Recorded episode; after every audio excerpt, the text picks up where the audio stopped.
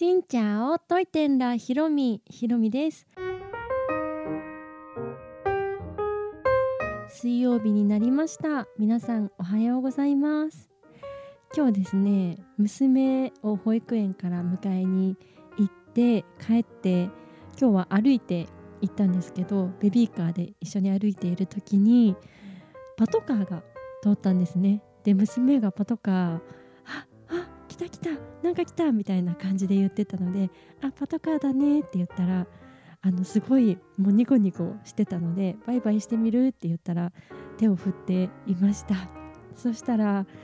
パトカーの中に乗っている警察の方もはいこっちにバイバイ振り返してくださって娘ももうニッコニコではいそんな光景がすごい微笑ましかったなと思ってはいとても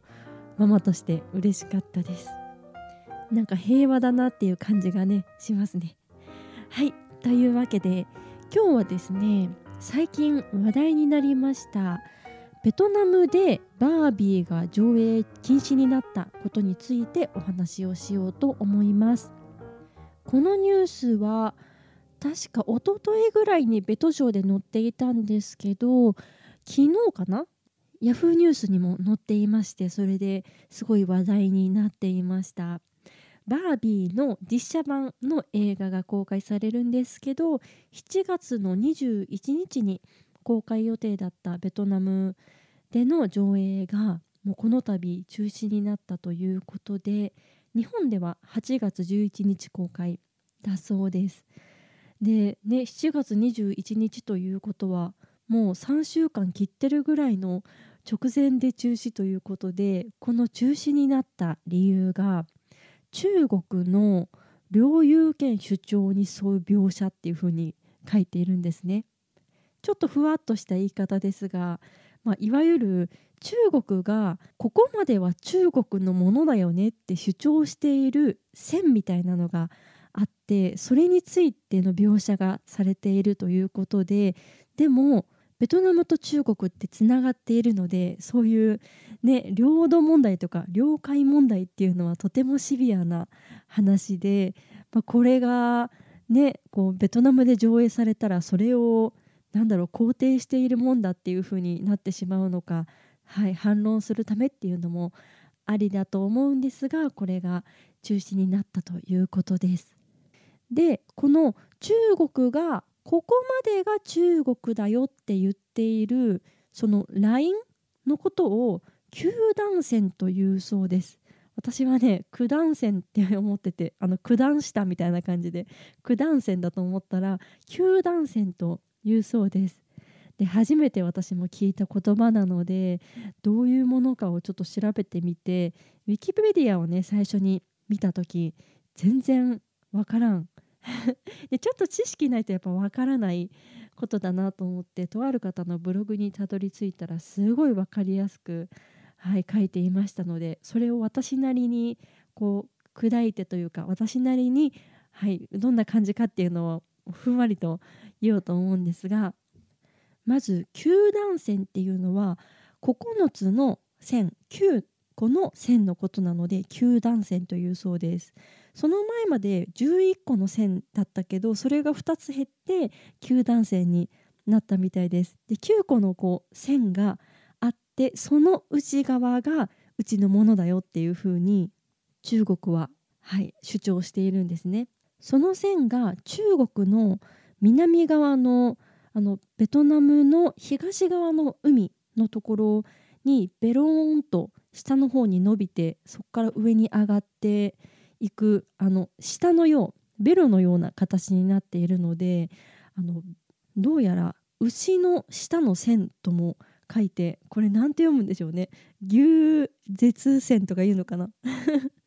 そんな線とも言われてるぐらい本当にベロのようにビローンとなっています。で多分この感じだとね台湾とかもね入っちゃってると思います、まあ、なんですけどこの線ってあの正式なものではなくって中国が言い張っているようなものなので厳密なことで言うと別に中国のものではないっていうものですでも中国はいやここはうちの国の歴史的なこう権利があるよねっていう風なすごい、ね、何とも言えない主張をしているそうです。うちがここが中国のものだってこうきっぱり言うんじゃなくっていやこれはどう見ても中国のなんか権利があるよね私たちにあるよねみたいな感じで言っててなんか中国の方はもう中国のもんだみたいな感じで思い込んでるようなものなのかなと思うんですがこれについての問題は、まあ、いっぱいあると思うんですけどそれの中でも一番大きいんじゃないのかなっていうのが2つ私の中で思ったんですけど1つが南沙諸島っていうのが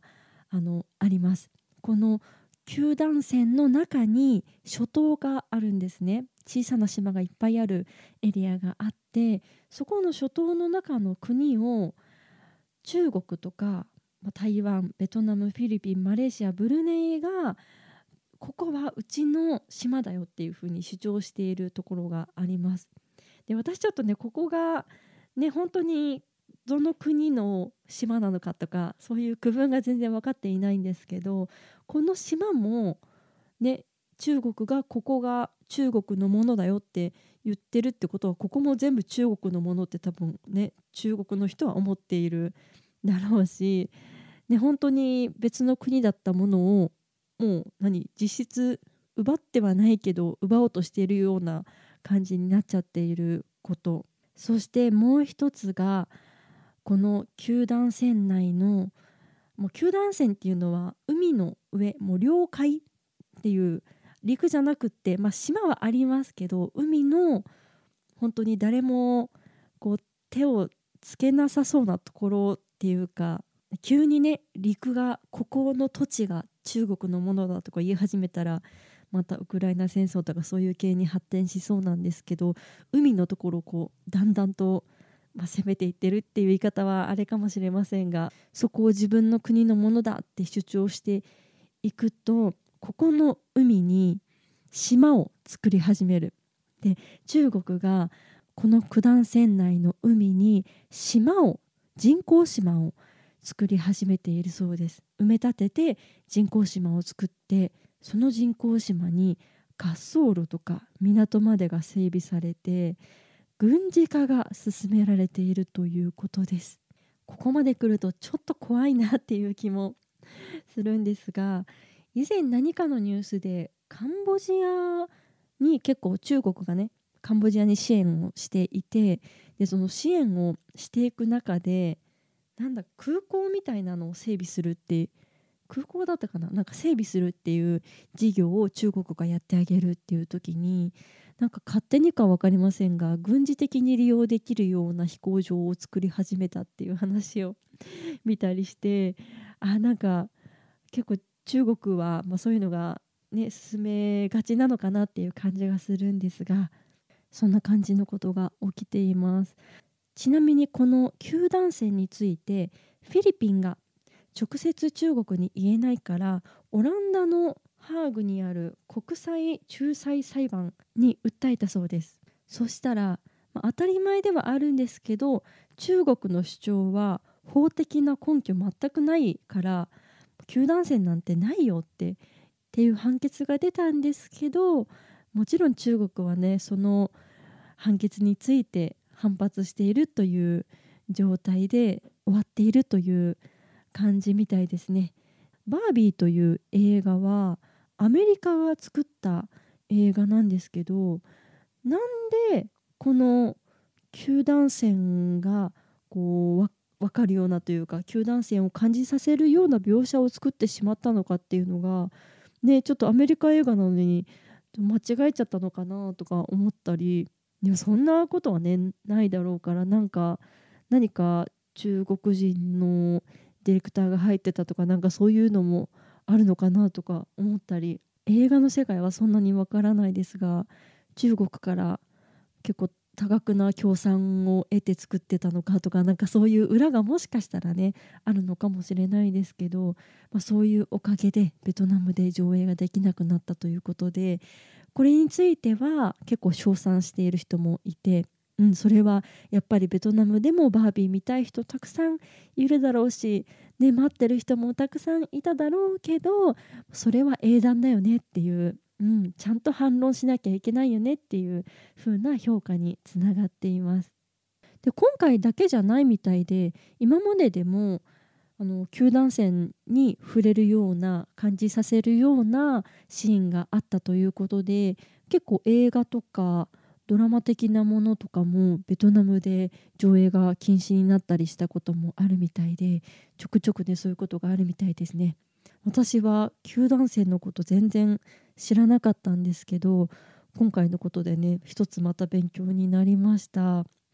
で私今までで動画 YouTube の動画を上げている時にベトナムの地図を出すことがたまにありましてそれはイラストとしての地図なんですね。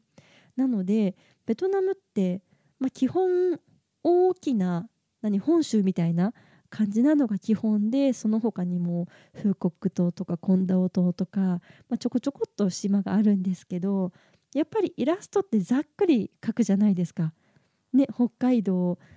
本州四国九州沖縄だけみたいなでちっちゃな島はあんまり描かない感じだから私が使ってるイラストも本州だけボンって載ってるやつなんです。でそれに対してベトナム人の方だったと思いますがさっきお話しした南沙諸島この九段線の真ん中の方に浮かんでいるあの諸島、はい、島の集まりのところもベトナムだから地図に入れてほしいっていう風にはいコメントいただいたこともあります。やっぱりね自分たちの国ここは自分たちのものなんだよってことを知ってほしいのかたくさんの人にねこう知ってもらいたいのかっていうまあねあの領土問題って結構シビアな問題なのではい。私なりにその方の気持ちをね受け取りました。そんな感じで映画バービーが上映禁止になるということです。私が見たこの球団戦のブログにはすごいね分かりやすい表現がありまして中国がジャイアンみたいだって。あの俺のものは俺のものなんだっけ？あなたのものも俺のものみたいなこと言ってるじゃないですか、まあ、ああいう感じ。でも本当に笑えないものだからもうこの件は笑えないジャイアンっていう風な感じで覚えたら一気にはい覚えれました。でも本当に笑えない問題ではありますが、はい、こういった問題がなくなるといいなと願っています。というわけで今日はバービーの映画についてお話をしましたこの配信は毎週月水金各種ポッドキャストとスタンド FM で配信をしています日々の出来事やベトナム旅行についてまた皆さんからいただいたお便りについてもお答えをしています。お便りフォームからスタンド FM の方はレターから質問やメッセージこんなことお話ししてほしいなど送っていただけたら嬉しいです。それではまた次の配信でお会いしましょう。変がプライ